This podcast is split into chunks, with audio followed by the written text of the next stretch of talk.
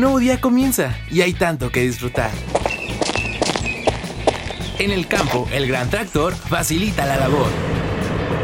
El anafre con carbón siempre mejora el sabor. En el molino, el nixtamal en masa se ha de transformar. Y las trompetas han de sonar para las fiestas alegrar.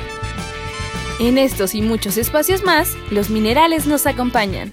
Descubramos juntos los secretos que la tierra encubre y la minería relata en esta nueva emisión de Hablando en Plata. Desde el corazón de la tierra.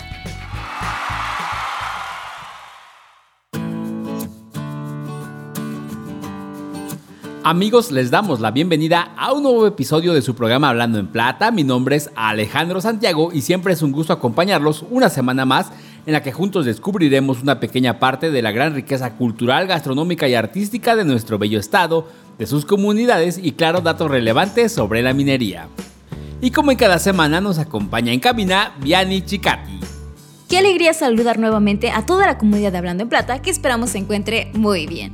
Aprovechamos para recordarles las diferentes emisoras en las que nos pueden escuchar, como la Toreña 92.5 FM en Monte del Toro, la Explosiva 106.1 FM en San Baltasar Chichicapan y en Sachila a través de la Arrasadora 107.7 FM.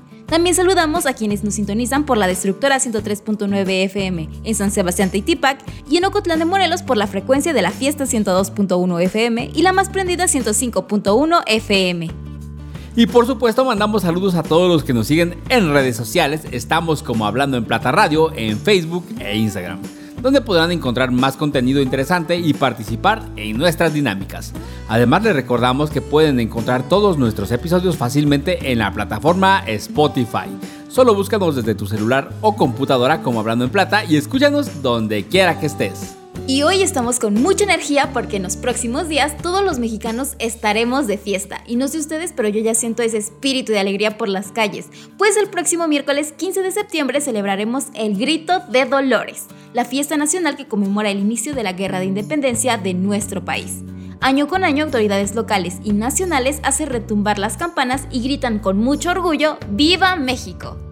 Claro que sí, estamos listos para dar el grito y conmemorar 211 años del inicio de la independencia de México. Un dato curioso que no muchos conocen es que a pesar de que la guerra de independencia se consumó hasta 1821, la conmemoración del Grito de Dolores comenzó a realizarse desde el año 1812, de acuerdo con distintos historiadores. ¿Se imaginaban? La lucha aún no terminaba y ya comenzaban a celebrar el día en que se alzaron las armas por la libertad de nuestro país. Es muy interesante lo que cuentas, Vianney. Esta celebración se fue extendiendo por todo el país y fue hasta 1825 que el primer presidente de México, Guadalupe Victoria, designó el 16 de septiembre como el día oficial para celebrar la independencia. Hay distintas maneras de celebrar esta fecha. Por ejemplo, con las populares Noches Mexicanas, donde no pueden faltar los adornos alusivos a los colores de la bandera, la música regional mexicana y la deliciosa comida típica mexicana, como taquitos, tamales, pozole y otros platillos, convirtiéndose en una de las fechas más importantes para todos los mexicanos, inclusive si se encuentran fuera de nuestro país. A todos ellos también les mandamos saludos desde los micrófonos de Hablando en Plata. Como sabes, desde el año pasado la celebración de este día se ha modificado con motivo de la pandemia por COVID-19 por eso, si decides festejar las fiestas patrias, te invitamos a tomar en cuenta las recomendaciones sanitarias para evitar contagios durante estas fechas. Y no se pierdan el contenido del programa porque en esta emisión les contaremos de la alianza que ha establecido Compañía Minera Cuscatlán y el equipo de fútbol Alebrijes de Oaxaca. Quédense con nosotros para saber de qué se trata. Además, nuestra sección de historias de progreso da un giro para conmemorar los 10 años de operación de Compañía Minera Cuscatlán en Oaxaca. Así que no te pierdas la historia del día de hoy en 10 años progresando juntos. Ya que estamos celebrando las fiestas patrias, Mané nos compartirá datos importantes sobre el águila real, la famosa ave que forma parte del escudo nacional. Y Vianney, cuéntanos qué más nos espera para la emisión de esta semana. Te cuento que Liz nos llevará a un nuevo destino en la sección Recorrido Sonoro. En la minería en tu vida hablaremos de los minerales y el México prehispánico. Y finalmente, en Voces de la Comunidad, aprenderemos cómo la ciudad de Oaxaca fue un sitio importante durante la Guerra de Independencia. Y conoceremos la elaboración de un clásico de la noche mexicana, el pozole. Como ya escucharon, el programa de hoy estará lleno de datos curiosos e información interesante sobre Oaxaca y sus comunidades. Te invitamos a que sigas en sintonía con nosotros.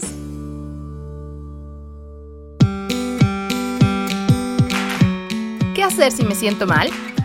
El COVID-19 es una enfermedad infecciosa que puede causar enfermedades respiratorias.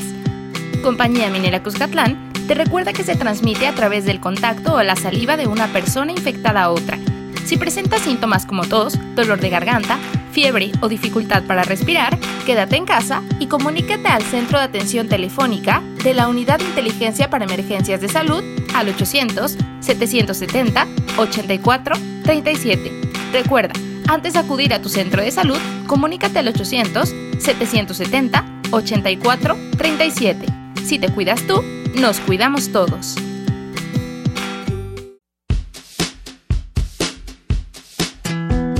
Si de minería se trata, iniciamos hablando en plata.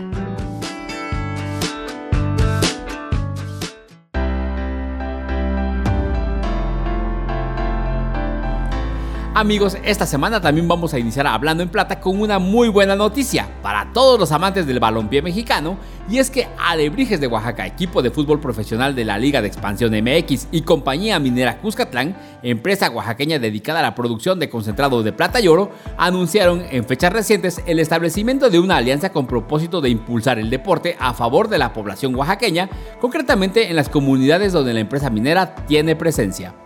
Esta alianza está encaminada principalmente a impulsar una vida física más activa y saludable, así como en generar una mayor integración entre la comunidad a través de activaciones deportivas y la promoción del talento local. Esas iniciativas se desarrollarán principalmente en el municipio de San José del Progreso, donde se ubica Compañía Minera Cuscatlán. En el comunicado de prensa donde se anunció este convenio, el director de la compañía, el doctor Luis Camargo, señaló que con esta alianza demostraremos nuestro compromiso por Oaxaca, su cultura y su gente. En nuestros más de 10 años de presencia en el Estado, hemos impulsado proyectos en diferentes ámbitos sociales, culturales y ambientales. Hoy nos da un enorme orgullo incursionar en el desarrollo y promoción del deporte, especialmente en el fútbol, en una comunidad con una importante afición. De igual forma, Juan Carlos Jones, presidente de Alebrijes de Oaxaca Fútbol Club, comentó. El objetivo de este tipo de alianzas es convertir esta unión en un impulso únicamente para el beneficio de Oaxaca garantizar al fútbol como una herramienta de desarrollo social entre los niños y jóvenes oaxaqueños en todas las regiones del estado. Compañía Minera Cuscatlán y los Alebrijes de Oaxaca Fútbol Club coinciden que esta alianza surge con naturalidad, debido a que ambas organizaciones comparten no solo el origen y arraigo oaxaqueño, sino también valores corporativos basados en la sostenibilidad, en el beneficio de las comunidades oaxaqueñas y el medio ambiente donde trabajan. Estamos ansiosos por ver qué actividades realizarán en conjunto Compañía Minera Cuscatlán y Alebrijes de Oaxaca. Por supuesto que aquí les seguiremos compartiendo todos los detalles de esta interesante alianza.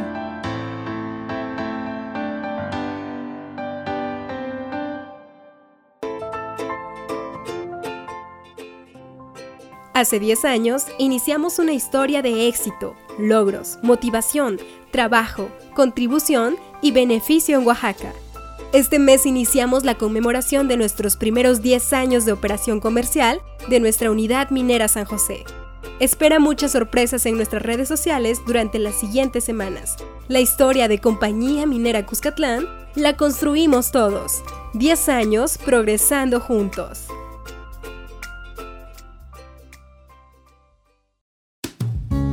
Escuchemos grandes sucesos en historias de progreso.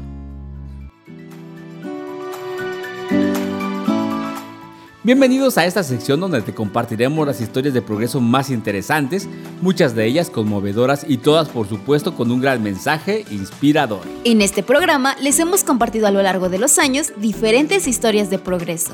Y ahora, con motivo de la celebración de los 10 años de operación de Compañía Minera Cuscatlán, es el momento ideal para recordar algunas de ellas. Y por qué no, conocer otras más. El día de hoy los invitamos a inspirarse y ver cómo es posible alcanzar los sueños a través de la historia de Gerardo González, un joven originario de San José del Progreso, quien al terminar sus estudios de preparatoria obtuvo su primer empleo como ayudante de geología en Compañía Minera Cuscatlán, cuando la empresa aún estaba realizando exploraciones para establecerse en San José del Progreso. Gerardo nos cuenta cómo fue interesándose cada vez más en la ciencia de la Tierra y todo lo que tuvo que pasar para irse a estudiar a la Universidad de Guanajuato, graduarse y hoy estar nuevamente en Minera Cuscatlán, ya como geólogo que continúa creciendo a nivel profesional. Pero no les contemos más, mejor escuchemos a Gerardo González y veamos cómo es posible hacer grandes cosas cuando empresa y comunidad trabajan juntos para alcanzar las metas.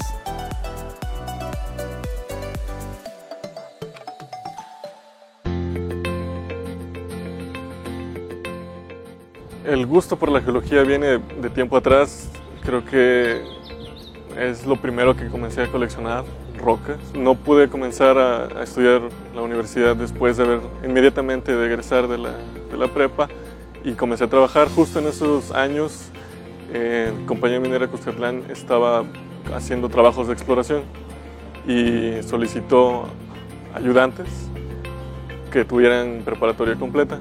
Entonces fue mi primer empleo formal con ellos. Cuando comencé a trabajar con Compañía Minera Cuscatlán, mi primer uh, trabajo fue ayudar directamente a un geólogo y de inmediato comienzas a hacer preguntas, te envuelves en, en lo que ellos hacen, prácticamente ingeniería. Entonces el, el, primer reto a superar era meramente económico, netamente económico.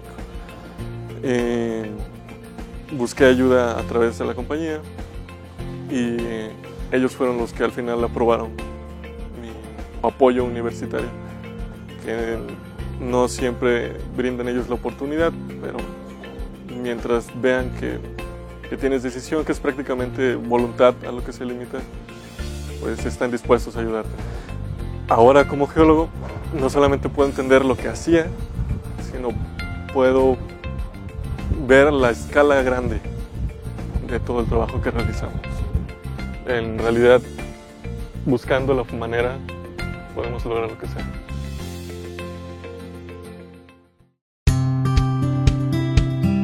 Compañía Minera Cuscatlán te recuerda algunas recomendaciones para evitar contagios de COVID-19. Quédate en casa.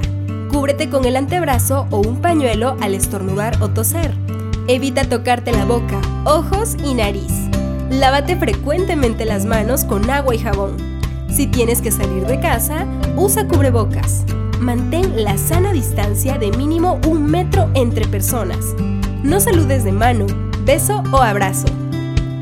Si te cuidas tú, nos cuidamos todos.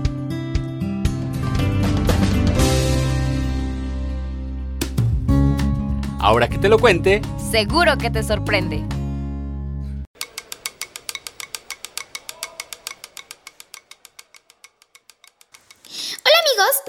Y me da mucho gusto estar nuevamente con ustedes a través de Hablando en Plata. Ya comenzó el mes patrio, por eso hoy les contaré sobre una de las aves más importantes en la historia de nuestro país, el águila real. Cuenta la leyenda que el dios Huitzilopochtli indicó a los mexicas que establecieran su ciudad donde encontraran un águila posada sobre un nopal. Fue entonces que iniciaron su peregrinaje hasta encontrar la señal y fundaron México Tenochtitlan, donde hoy está ubicada la Ciudad de México. Es por eso que el águila real forma parte del escudo nacional. Esta imponente ave es considerada como una de las especies de su género con mayor tamaño, siendo la hembra más grande que el macho. Llega a medir entre 90 centímetros y un metro aproximadamente, y puede pesar de 3.8 a 6.6 kilogramos. La cabeza y la nuca del águila real están cubiertas de pluma color castaño amarillento, mientras que su dorso es de un tono castaño oscuro con matices rojizo. Las partes interiores de su cuerpo son más claras. Una de las características más distintivas de esta especie es su pico, pues es robusto y en forma de gancho. Tienen patas emplumadas hasta la base de los dedos y sus garras son negras, largas y muy fuertes. Los estados en los que habita son Baja California, Sonora, Chihuahua, Coahuila, Nuevo León, Tamaulipas, Sinaloa, Durango, Jalisco, Aguascalientes, Zacatecas, San Luis Potosí, Guanajuato, Querétaro y Oaxaca.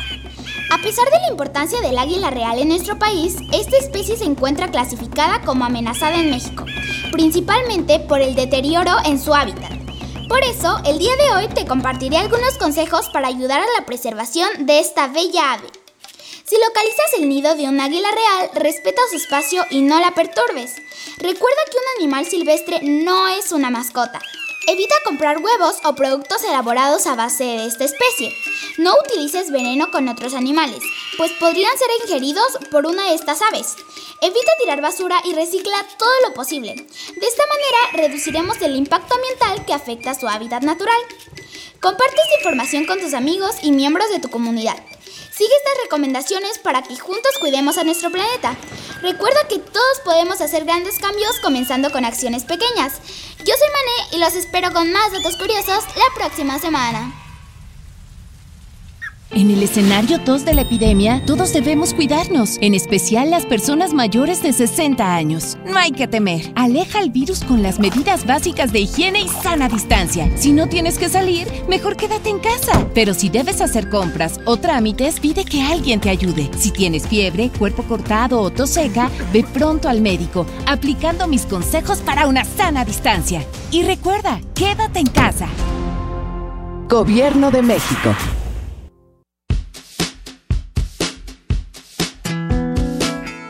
La hora elegida Para oír la minería en tu vida.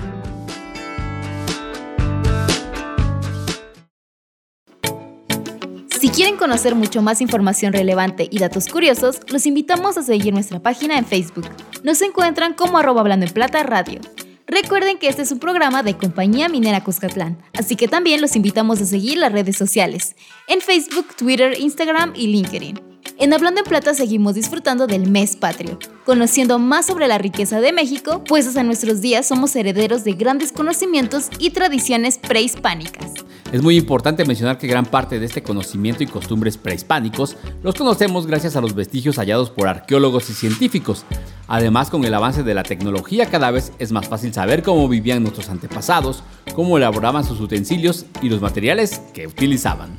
Algo curioso es que su materia prima fueron los minerales, pues nuestro país está situado en una zona privilegiada. Por ejemplo, la caliza es una roca sedimentaria compuesta mayoritariamente por carbonato de calcio. Es suave y fácil de extraer. Las civilizaciones prehispánicas la combinaban con la gramasa, una mezcla fabricada a base de caliza triturada, lo que lo convertía en un equivalente al cemento actual. Otro elemento importante en el México prehispánico es la obsidiana, clasificada como vidrio volcánico, compuesta por silicatos alumínicos y un gran porcentaje de óxidos silícicos. Este fue el material natural más eficiente para la elaboración de instrumentos de corte y puntas de lanza, e incluso en la fabricación de objetos decorativos y espirituales. Se distingue por su color intenso negro con pequeñas variaciones de tono. Y sin duda, un material que marcó a México desde sus inicios fue el jade, ubicado en las subcategorías de piedras semipreciosas. Estas rocas metamórficas están compuestas de diferentes minerales silicatados, como hierro, aluminio y sodio. En las culturas mesoamericanas se usó principalmente la jadeíta, de tonos azules a verdes.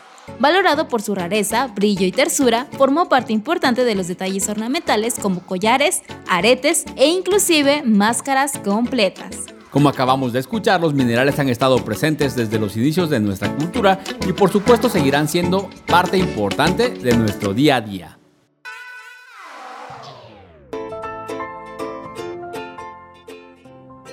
Hace 10 años iniciamos una historia de éxito, logros, motivación, trabajo, contribución y beneficio en Oaxaca. Este mes iniciamos la conmemoración de nuestros primeros 10 años de operación comercial de nuestra unidad minera San José. Espera muchas sorpresas en nuestras redes sociales durante las siguientes semanas. La historia de Compañía Minera Cuscatlán la construimos todos. 10 años progresando juntos. Viaja y conoce lugares de oro. En el recorrido sonoro. Hola, hola, ¿qué tal amigos de Hablando en Plata? Qué alegría poder compartir con ustedes una semana más en un nuevo recorrido sonoro. Esta semana estoy muy contenta porque los traigo conmigo para que conozcamos juntos parte de la historia de los alebrijes. Estas artesanías son figuras fantásticas que combinan elementos fisiológicos de varios animales, ya sean reales o imaginarios, caracterizados por estar pintados con colores vibrantes. Pero, ¿cómo es que surgieron estas figuras?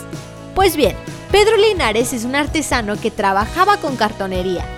Él es considerado como el inventor de los alebrijes, ya que en 1936 Linares se enfermó y quedó inconsciente por varios meses en los cuales él afirmó haber soñado con criaturas coloridas que entremezclaban distintos elementos y animales.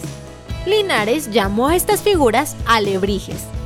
Y aunque estas artesanías fueron inventadas con la técnica de cartonería, distintos estados adoptaron esta tradición y la regionalizaron. Un claro ejemplo es Oaxaca, donde se conservan estas figuras tan coloridas pero fabricadas con madera de copal y teñidos con pigmentos naturales.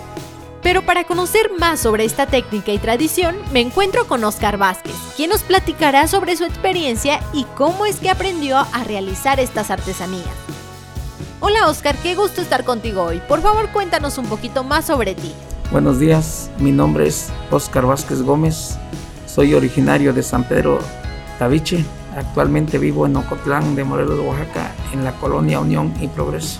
Yo me dedico al tallado de a la madera tallada a hacer alebrijes. Digamos, mi mayor especialidad para mí es la miniatura. ¿Cómo es que aprendiste a elaborar estos alebrijes? Los alebrijes yo aprendí a tallarlos por uno de mis tíos que se llama Lázaro Gómez como yo vi que él elaboraba alebrijes y me entró la curiosidad de platicar con él y, él me comentó, no, pues si quieres aprender, pues te puedo enseñar, tú nada más dime qué día y ya digamos, si nos pusimos de acuerdo, fui a su casa a visitarlo y ahí pues entre yo y él hicimos un, un alebrije y al final de, digamos, cuando terminamos el alebrije, pues fue un dragón y recuerdo que él me lo regaló.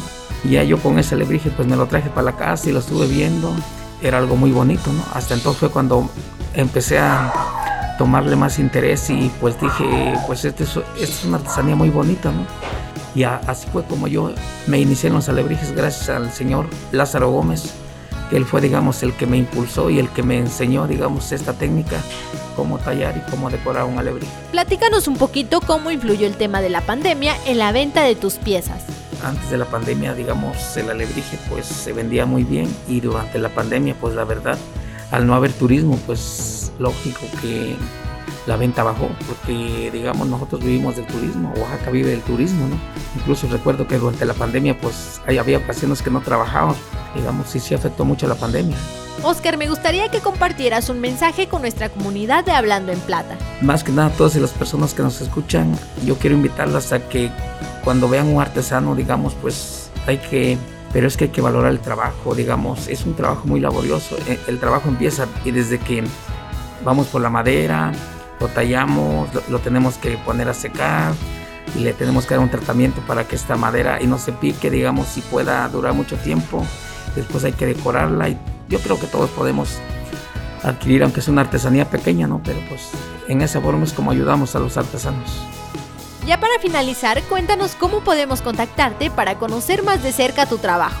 Pueden y localizar acá en Ocotlán de Oaxaca, en la colonia Unión y Progreso, en la calle Avenida Ferrocarril número 125. Mi celular es el 951 112 71 62.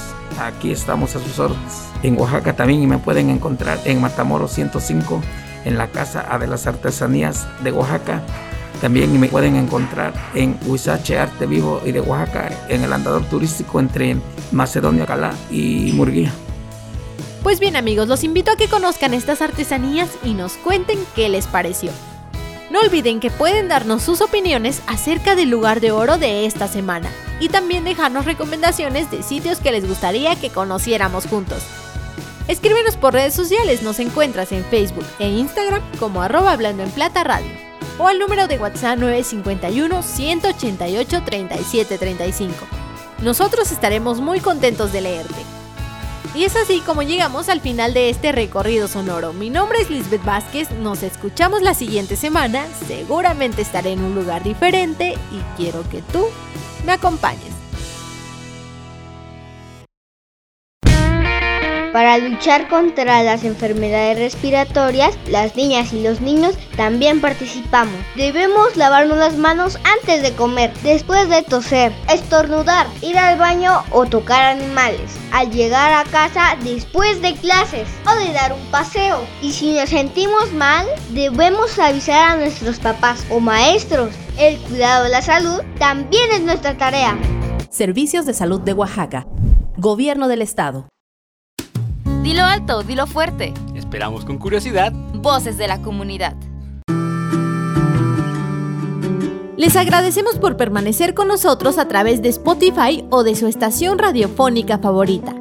Nosotros seguimos conmemorando el mes patrio a 211 años del inicio de la Guerra de Independencia, cuando el cura Miguel Hidalgo convocó a sus feligreses a levantarse en armas contra el ejército realista español. Pero ¿sabías que Oaxaca también fue parte importante de esta lucha?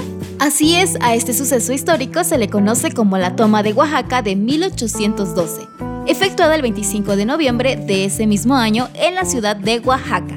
El plan estuvo liderado por el siervo de la nación José María Morelos y Pavón, quien se encontraba en Tehuacán, Puebla. Cuando se enteró que planeaban atacarlo, decidió llegar a nuestro estado, que en aquel entonces era ocupado por las tropas realistas, y recuperar el territorio. El viaje duró 15 días y finalmente el 25 de noviembre de 1812 las fuerzas insurgentes tomaron sus posiciones e iniciaron el ataque. Comenzaron con la toma del fortín a cargo de Manuel Mier y Terán, para posteriormente tomar la zona conocida como Juego de Pelota, donde hoy en día se encuentra el Jardín Consati. Una anécdota curiosa que se cuenta sobre este suceso es que en esta última área se encontraba un foso de agua, el cual no se atrevían a cruzar los soldados insurgentes. Sin embargo, el teniente Guadalupe Victoria lanzó su espada al otro lado del foso y exclamó, Va mi espada en prenda, voy por ella, nadando por el foso hasta cruzarlo. Esta acción provocó que sus compañeros lo siguieran al ataque, obteniendo la toma de Oaxaca. El combate duró alrededor de tres horas y culminó con la victoria de los insurgentes, quienes finalmente controlaron este importante centro económico del virreinato. En vez de preocuparte por el COVID-19, ocúpate. Compañía Minera Cuscatlán te invita a seguir las siguientes recomendaciones para que tu espacio sea seguro. Limpia y desinfecta diariamente los objetos que usas. No compartas alimentos, bebidas u utensilios. Al hacer tu despensa, recuerda lavar con agua y jabón lo que compras antes de almacenarlo.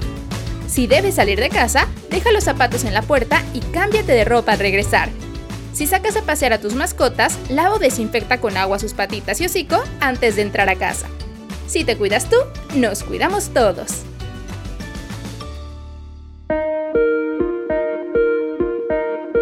Gracias por dejarnos acompañarlos el día de hoy desde Hablando en Plata.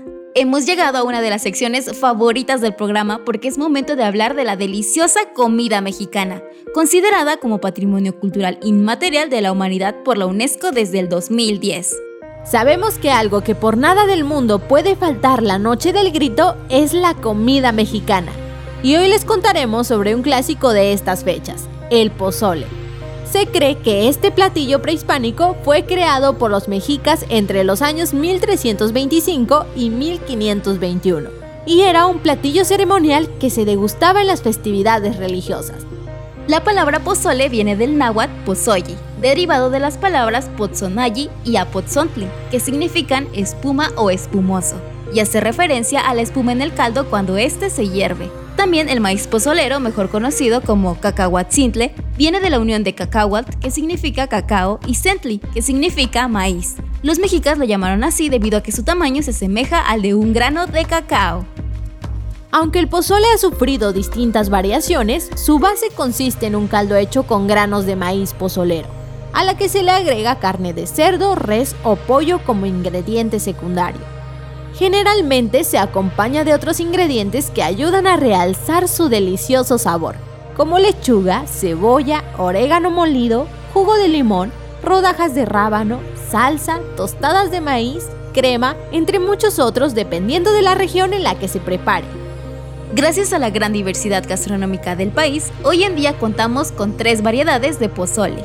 El pozole blanco, elaborado con caldo de maíz y carne, el pozole rojo, hecho con chile pasilla o guajillo, y el pozole verde, al que se le agrega caldo de mole de pepita. Además de ser un delicioso platillo, según datos del IMSS, el pozole es un platillo saludable si se consume entre 90 y 100 gramos, es decir, el equivalente a un tazón mediano, y si se le incorporan todos los vegetales, claro, omitiendo las tostaditas con crema. Se dice que en la antigüedad el pozole era consumido solamente por nobles, gobernantes y guerreros combatientes durante las ceremonias religiosas. Sin embargo, hoy en día, sin importar en qué lugar del país estés, puedes degustar de un delicioso plato de pozole. Y qué mejor si es para celebrar las fiestas patrias. Inició la fase 2 del COVID-19, pero ya sabes, tu barrio te respalda. Evita grandes concentraciones. Compra en el lugar de siempre. No vayas lejos de casa. Todo lo tienes cerca, con tu gente. En el mercado, la fonda, la tiendita. Ahí está lo bueno, lo que necesitas. La comida, los antojos, bebidas, el mandado. Y cuando salgas, yo te acompaño. Soy Susana Distancia. Mantengámonos unidos y quédate en casa. Gobierno de México.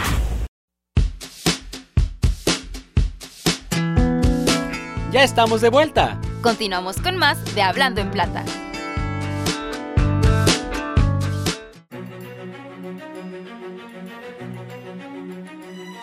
Estamos en la recta final de nuestro programa, esperamos que lo hayan disfrutado tanto como nosotros. Agradecemos que nos dejen acompañarlos en sus actividades de hoy y los invitamos a que sigan en sintonía a través de su estación radiofónica favorita o desde Spotify. Recuerden seguir tomando medidas para prevenir contagios por el COVID-19, ya que esta pandemia aún no ha terminado y es importante procurar nuestra salud y la de nuestra familia. Y es así como llegamos al final de la emisión semanal de Hablando en Plata, en la que conocimos acerca de la alianza entre Compañía Minera Cuscatlán y el Club de Fútbol Alebrijes de Oaxaca. También en 10 años creciendo juntos, conocimos la historia de Gerardo González. Además, Mané nos contó datos interesantes sobre el águila real, la famosa ave que forma parte del escudo nacional. En recorrido sonoro, Liz nos llevó a un nuevo destino que esperamos les haya interesado tanto como a nosotros. En la minería en tu vida hablamos de los minerales y el México prehispánico. En Voces de la Comunidad aprendimos que la ciudad de Oaxaca fue un sitio importante durante la Guerra de Independencia y hablamos acerca de un platillo clásico en la noche mexicana, el pozole.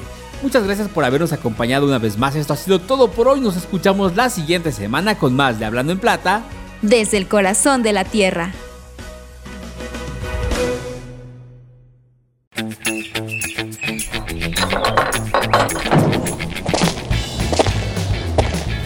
Vivimos en una tierra con una gran riqueza cultural.